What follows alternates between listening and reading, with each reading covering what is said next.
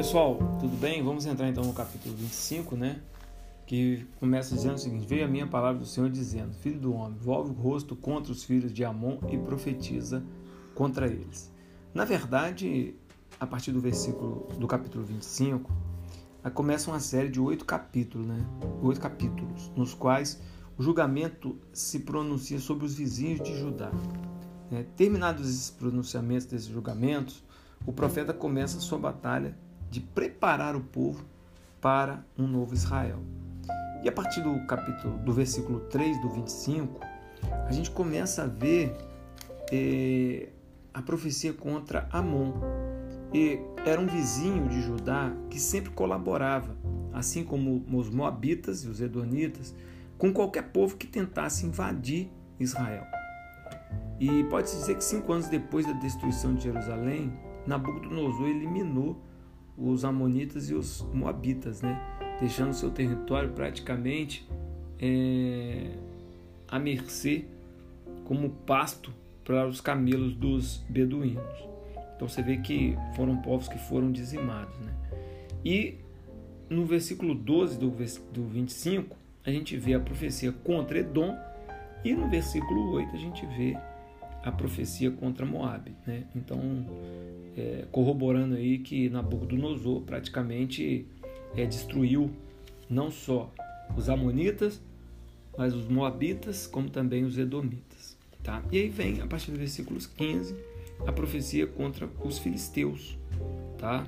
Os filisteus, é, seguindo o exemplo dos edomitas, aproveitaram né, a crise que Israel vinha passando, com a invasão de Nabucodonosor para cobrar velhas dívidas, né? Dívidas aí da época de Davi e Salomão. E então também veio sobre eles, né, a ira do Senhor, veio sobre eles também, é, digamos assim, a resposta àquela covardia, né, no momento que talvez Israel precisasse de um de um de um suspiro, né, devido à, grande força e potência que Nabucodonosor executou contra ela, seus vizinhos ajudaram a aprofundar a dor. Né?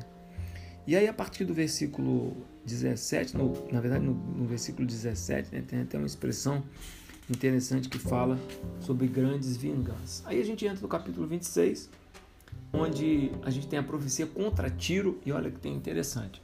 No 26 é a profecia contra Tiro, 27 né? São lamentações sobre Tiro e no 28 uma profecia contra o rei de Tiro, né? Então a gente vai ter uma sequência de capítulos aí falando sobre sobre Tiro.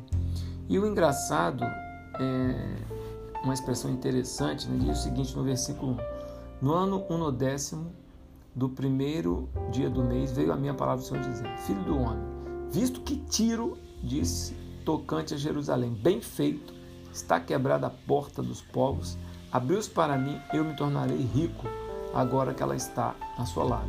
Então o que diz aqui, Tiro é, é, rio do povo, né?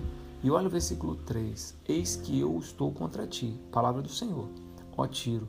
Farei subir contra ti nações que faz, que faz o mar subir as suas ondas. Elas destruirão seus muros e deitarão abaixo as tuas torres. Né? Então aqui é a profecia contra Tiro. E aí a partir do versículo 27 vem até uma lamentação interessante sobre Tiro, né? É, começa a falar as características de Tiro, né? Ó, veio a mim, versículo 1 do 27, veio a mim a palavra do Senhor dizendo, Tu, pois, filho do homem, levanta a lamentação sobre Tiro. Diz a Tiro que habita na entrada do mar e negocia com os povos em muitas terras e mar. No coração do mar estão os teus limites. Então ele começa a falar várias características de Tiro e várias coisas que Tiro vai perder por causa daquilo que fez quando Israel foi destruída por Nabucodonosor, por ter rido de Israel, por ter zombado de Israel. Então no versículo, no capítulo 26 tem a profecia contra Tiro tá? E no 27 tem uma lamentação dizendo assim, cara, tu era uma cidade boa, tu era uma cidade próspera, tu era uma cidade que tinha muita coisa, não precisava disso, né? E, e aí termina então o capítulo 27, falando sobre essa lamentação sobre o povo de Tiro. Tá certo? Espero que você tenha aprendido um pouco mais sobre esses capítulos. Deus te abençoe, boa noite e a gente se encontra daqui a pouco para a gente estudar mais três capítulos. Obrigado.